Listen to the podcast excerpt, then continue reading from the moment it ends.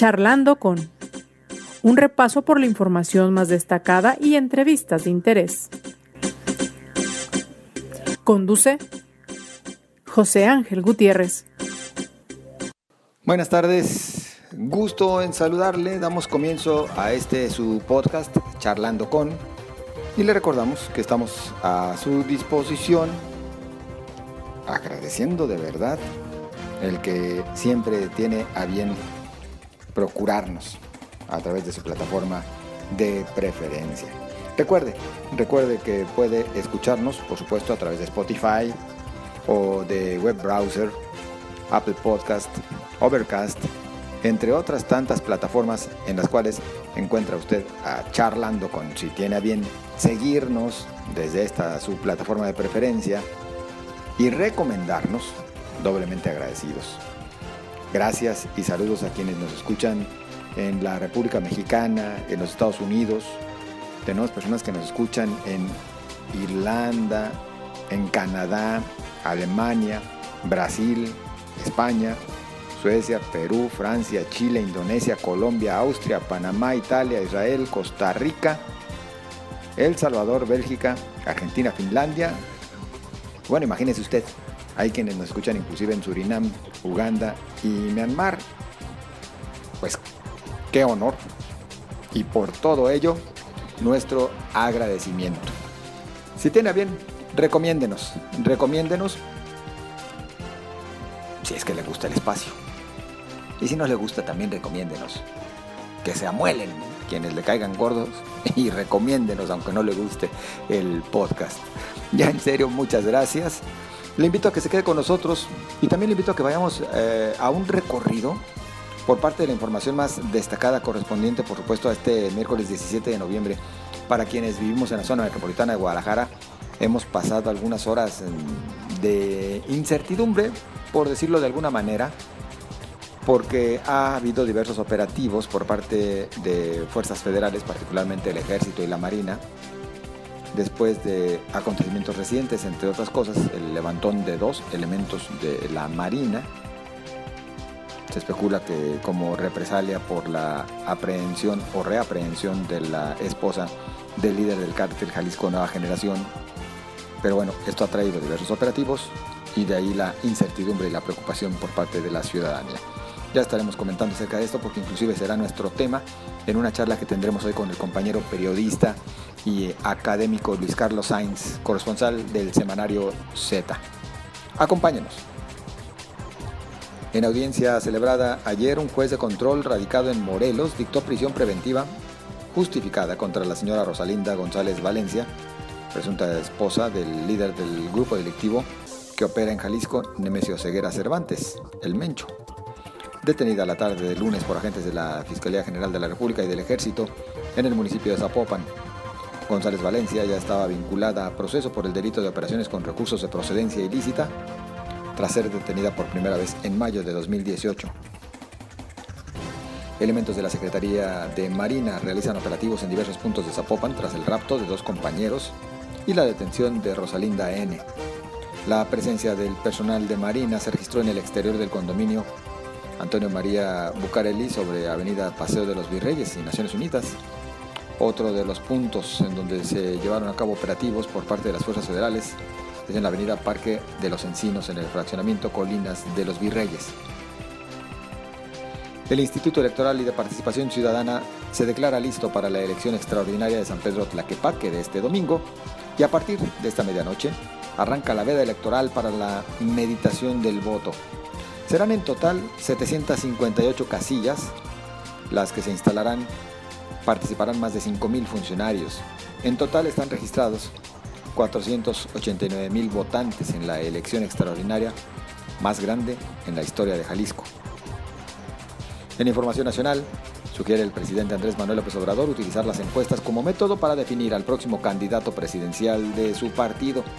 Él dijo que su única intervención en ese tema será votando en la encuesta. ¿Será? Existen suficientes dosis de la vacuna anti-COVID para los adolescentes de entre 15 y 18 años, asegura el presidente Andrés Manuel López Obrador. tan solo parte de la información más destacada. Bueno, ya le mencionábamos a usted, para el caso de Jalisco, la atención también se centra hacia San Pedro Tlaquepaque, donde habrá esta elección extraordinaria. Ya concluyen las campañas, esta breve campaña que se realizó y se da paso a la veda electoral para que el domingo 21 se lleve a cabo el proceso. Al pendiente, por supuesto, de todo lo que ocurra y también, bueno, al pendiente de lo que se presente este jueves en esta reunión entre mandatarios de México, Estados Unidos y Canadá. También surgirá seguramente bastante información y en su momento estaremos en el comentario de la misma. A usted le recuerdo nuestras vías de contacto, Facebook y Twitter, Canal 44. No, dígame nomás, ya me puse la otra camiseta. Bueno, también le invito a que nos siga, por supuesto, en Canal 44, donde su servidor también es parte de la conducción de espacios informativos. Pero en este caso particular, me refiero a las redes de su servidor. En Twitter, arroba José Ángel GTZ. En Facebook, José Ángel Gutiérrez, la fanpage a su disposición. Acompáñenos. ¿Cuál es la situación en Jalisco y en México? A partir principalmente de los últimos acontecimientos de seguridad que hemos eh, estado viendo en la zona metropolitana de Guadalajara. Yo con esto comenzaría así esta charla que tendremos a continuación con Luis Carlos Sainz, periodista, autor del libro Rejas Rotas, eh, corresponsal del semanario Z, profesor en eh, Derecho y profesor de penitenciarías.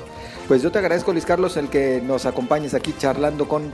Y te dejo ya así, abierta la pregunta, ¿cuál es la situación tanto en Jalisco como en México en materia de seguridad? ¿Qué tal? ¿Cómo estás, José Ángel? Un saludo a la audiencia de este podcast. Y pues, ¿qué te digo yo? Y todos podemos percibir, ¿no? O sea, cada mes observamos que sale a rendir cuentas la secretaria de Seguridad y Protección Ciudadana, Rosa Isela Rodríguez, y cada mes dice que va defendiendo la cuestión de los homicidios. No deja de enfatizar, y lo hace mes a mes, que son seis estados los que generan el 50% de la violencia en el país. En este caso, pues está Jalisco, Guanajuato, Baja California, Michoacán, el Estado de México y Chihuahua. Y cada mes nos dice lo mismo y cada mes baja algunos pequeños puntos el porcentaje de homicidios comparado con el mes inmediato anterior. Pero ya sabes que para esto de las estadísticas siempre te las van a picar si están mejores mes a mes o si están mejor año contra año. Y, y pues así, así vivimos mientras que en las calles nos damos cuenta de la violencia, nos damos cuenta de todo lo que está pasando y por lo menos la percepción que también bajó curiosamente en el último reporte, eh, pues sigue siendo de que estamos inseguros, ¿no? De que hay violencia y de que las autoridades no han podido con el paquete, ni las federales ni las estatales, que también aquí se cuecen a base en eso de maquillar estadísticas. Sí, claro, el maquillaje de las estadísticas ante todo por parte de las autoridades, yo diría pues en todos los niveles y de todos los tiempos, ¿no? No es tampoco algo nuevo, siempre tratan de vender la, mejor cara cuando el ciudadano encuentra una situación completamente diferente. Eh, Luis Carlos, concretamente cuando hablamos de lo que hoy no es una guerra, no estamos ya en la época de Felipe Calderón, no es una guerra contra el narco, pero sí acciones no sé cómo definirlas por parte de las autoridades, particularmente del gobierno federal, en contra de la delincuencia organizada. Eh, ¿Sobre qué piso estamos eh, en estos momentos en nuestro país? Y te insistiría, bueno, también lo mencionó, muy a propósito de lo último que hemos vivido en estos días con la detención de Rosalinda N., esposa del líder del cártel Jalisco Nueva Generación, Ahora se habla de que también dos de sus hermanos, de, Rosalinda, eh, fueron al parecer eh, también eh, detenidos por parte de elementos de la Marina. ¿Qué está sucediendo en, en, esta materia? Creo que en el tema de política criminal, de políticas públicas en contra de la delincuencia, están sobrando abrazos. Eso es lo que está pasando, mi estimado José Ángel porque ha sido reiterado el discurso de que ya no hay guerra, ya no hay violencia y la violencia no se combate con más violencia, abrazos y no balazos. Y bueno, la secretaria de Seguridad también lo ha reiterado y, es parte de su discurso ya de la secretaria Rosa Rodríguez en el sentido de que la paz sí se construye con más abrazos. Y eso es lo que está pasando. Creo que eh, este monstruo de la violencia, del narcotráfico y de las demás eh, muestras de delincuencia organizada está demasiado apapachado. Hay más abrazos que cualquier otro tipo de, acciones. Ahora nos sorprende la situación de la recaptura de Rosalinda porque se está cumplimentando una orden de reaprensión por un asunto que ya existía, una investigación que se hizo aproximadamente en 2016 y que pues, la llevó a prisión durante tres meses en 2018. Por no ir a firmar, bueno, se aprovecha esta coyuntura, la recapturan y va a prisión, pero por ninguna investigación nueva. No hay cargos nuevos en contra ni de ella ni de los miembros de este cártel de la delincuencia organizada y probablemente no, no hay investigaciones nuevas en contra de la mayoría de los cárteles. Eso es lo que está pasando. ¿Y los operativos que más bien se han visto en la zona metropolitana de Guadalajara? Tienen que ver principalmente con la búsqueda de, de los dos marinos que fueron en su momento levantados, ¿no? Efectivamente, porque pues eso ocurre casi minutos, horas después de la reaprensión de Rosalinda en esa zona de Zapopan y bueno, pues un, un capitán de la Marina llega a este centro comercial, deja sus elementos, secretaria y, el cabo conductor eh, ahí a bordo de la unidad y llega un comando y se los lleva. Y eso es lo que ha motivado ese sobrepatrullaje, sobre todo de las Fuerzas Armadas, más que de las corporaciones de zona metropolitana que pues nos presumieron que estaban vigilando, que había más patrullaje, y ayer pues aparecieron varios vehículos quemados, ¿no? O sea, ahí en el municipio de Zapopan, que es donde se está generando todo esto. Y, y sí, estos operativos están relacionados con la búsqueda de estos elementos de la Marina. No hay confirmación hasta el momento de la versión de una venganza, que, por eso es el, el levantón. Nosotros podemos suponer que sea, que sea posible o sea verdadero, pero no hay ninguna versión que dé los nombres que se han arrojado a la luz pública, ni tampoco eh, la detención de estos dos hermanos del grupo criminal de los Queens, que supuestamente serían los mismos que ya estaban en Puente Grande, ¿no? O sea, entonces son versiones que hasta el momento no han sido corroboradas y que en las publicaciones que se han observado y que ha hecho que nos detengamos a hacer en la réplica de las mismas es que aseguran que son fuentes de la Secretaría de Marina, pero que no, no se no se señala ni de dónde viene, ¿no? O sea, tenemos aquí muchas dudas y mientras tanto pues nos sigue carcomiendo toda esa duda de si podemos salir a la calle, no podemos salir.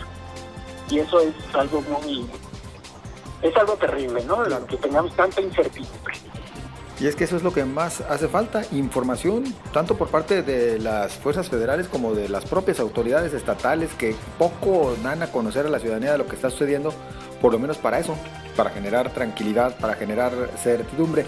Aquí tendríamos que mencionar también que otra versión es que estos operativos eh, han tenido que ver con la búsqueda de la hija y el yerno respectivamente de Rosalinda. Efectivamente, esa es la versión que señala que por una venganza estas personas habrían operado en contra de los elementos de la Marina. Cuando mm, llegó el comunicado de la recaptura, pues se señalaba únicamente la, la Secretaría de la Defensa Nacional, ¿no? No se mencionaba tanto la cuestión de la Marina u otras corporaciones, que no es de descartar si hayan participado, y te digo, no, no se descarta que, que efectivamente se trate una venganza, pero ese vacío de información se está llenando principalmente en las redes sociales y no sabemos hasta dónde puedan de pronto aparecer las llamadas fake news para eh, desviar la atención o para crear esa incertidumbre. Y lo que sí ha sido una tarde de mucho lugar de, sirenas, de patrullas por distintas zonas de, de Zapopan. Luis Carlos, mm, bueno, ante la ausencia de información, por supuesto que después viene la especulación. Y ya de por sí, tendríamos que reconocerlo. Sabemos quienes somos mal pensados. De qué tanto eh, lo que hemos visto en los últimos días tiene que ver más bien con un, un intento del gobierno federal de quedar bien con los vecinos del norte, principalmente eh, en momentos previos a esta reunión que van a tener, esta reunión trilateral, los mandatarios de México, Andrés Manuel López Obrador, de Estados Unidos, Joe Biden, y el primer ministro de Canadá, eh, Justin Trudeau.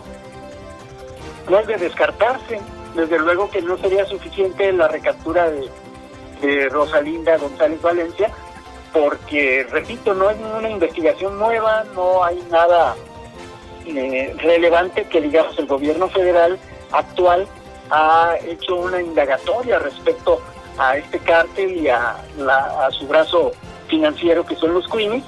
Entonces no sería suficiente, pero ya con la reacción de, ah, dañaron a nuestra institución a través de la privación de la libertad de dos personas, y si fueron ellos, bueno, entonces ya hay motivo para que la autoridad encabece esto, esto trasciende fronteras, desde luego está en las noticias de prácticamente todo el mundo, porque pues sabemos que se le da seguimiento a lo que pasa con la delincuencia organizada y ya que eh, son privados de la libertad mismos elementos que se supone son los que deben de garantizar esa paz social y que son los que combaten a estos grupos al menos al menos también con abrazos bueno pues no están no no no están siendo recíprocos los delincuentes y, se los llevaron no en este caso entonces eh, es probable que se les siga rindiendo ese tributo que antes conocíamos como eh, el tributo al Dios Blanco para que se certificara a México en el combate a las drogas y se le aportaran más recursos.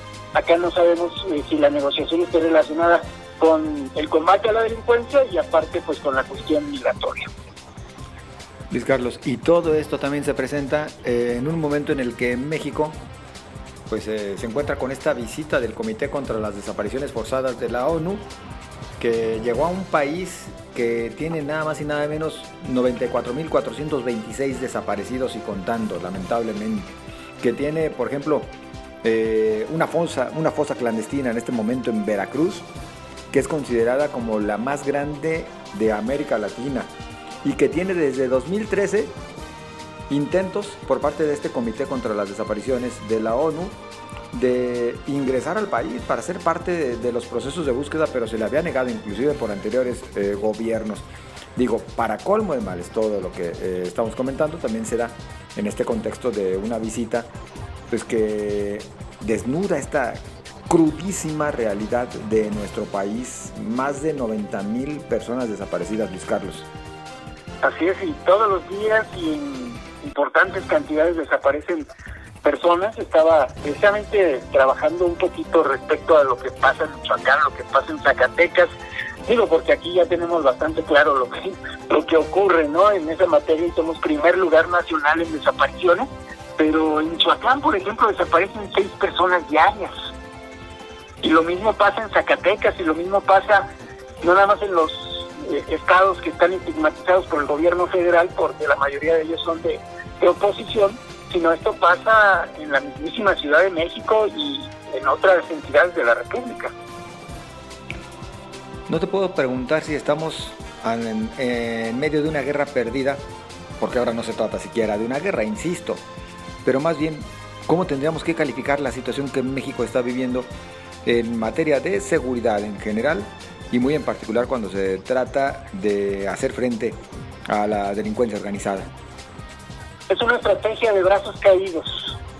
Ya no es una guerra ni frontal ni eh, que le llamaban de baja intensidad en contra de la delincuencia organizada. Ahora, pues yo veo que es una estrategia de brazos caídos porque eh, se dice que se está haciendo, se dice que se está construyendo una Guardia Nacional, se están construyendo sus cuarteles, se está elevando el número de elementos, se está destinando cada vez más elementos a los estados de la República, eh, porque teníamos una policía federal corrupta que daba algunos arañones o golpes a, los delincuentes, pero ahora pues tenemos esta Guardia Nacional de brazos caídos, ¿no? Que no puede actuar en contra de la delincuencia porque también son ciudadanos, de acuerdo a pues ese lenguaje que se ha utilizado eh, en esta cuestión de, el tratar de disminuir la violencia y que no se puede eh, combatir con violencia. Necesitan los elementos de cualquier corporación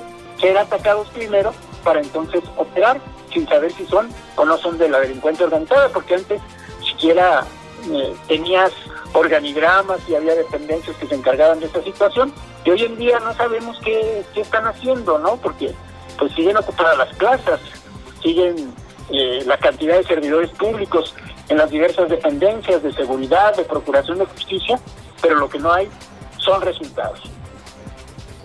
Lamentablemente.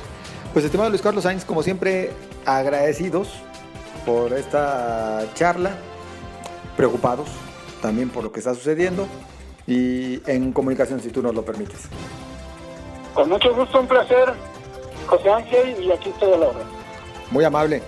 Es Luis Carlos Sainz, periodista, eh, estudioso del derecho penal, profesor de penitenciarías, eh, autor del libro Rejas Rotas y corresponsal del semanario Z.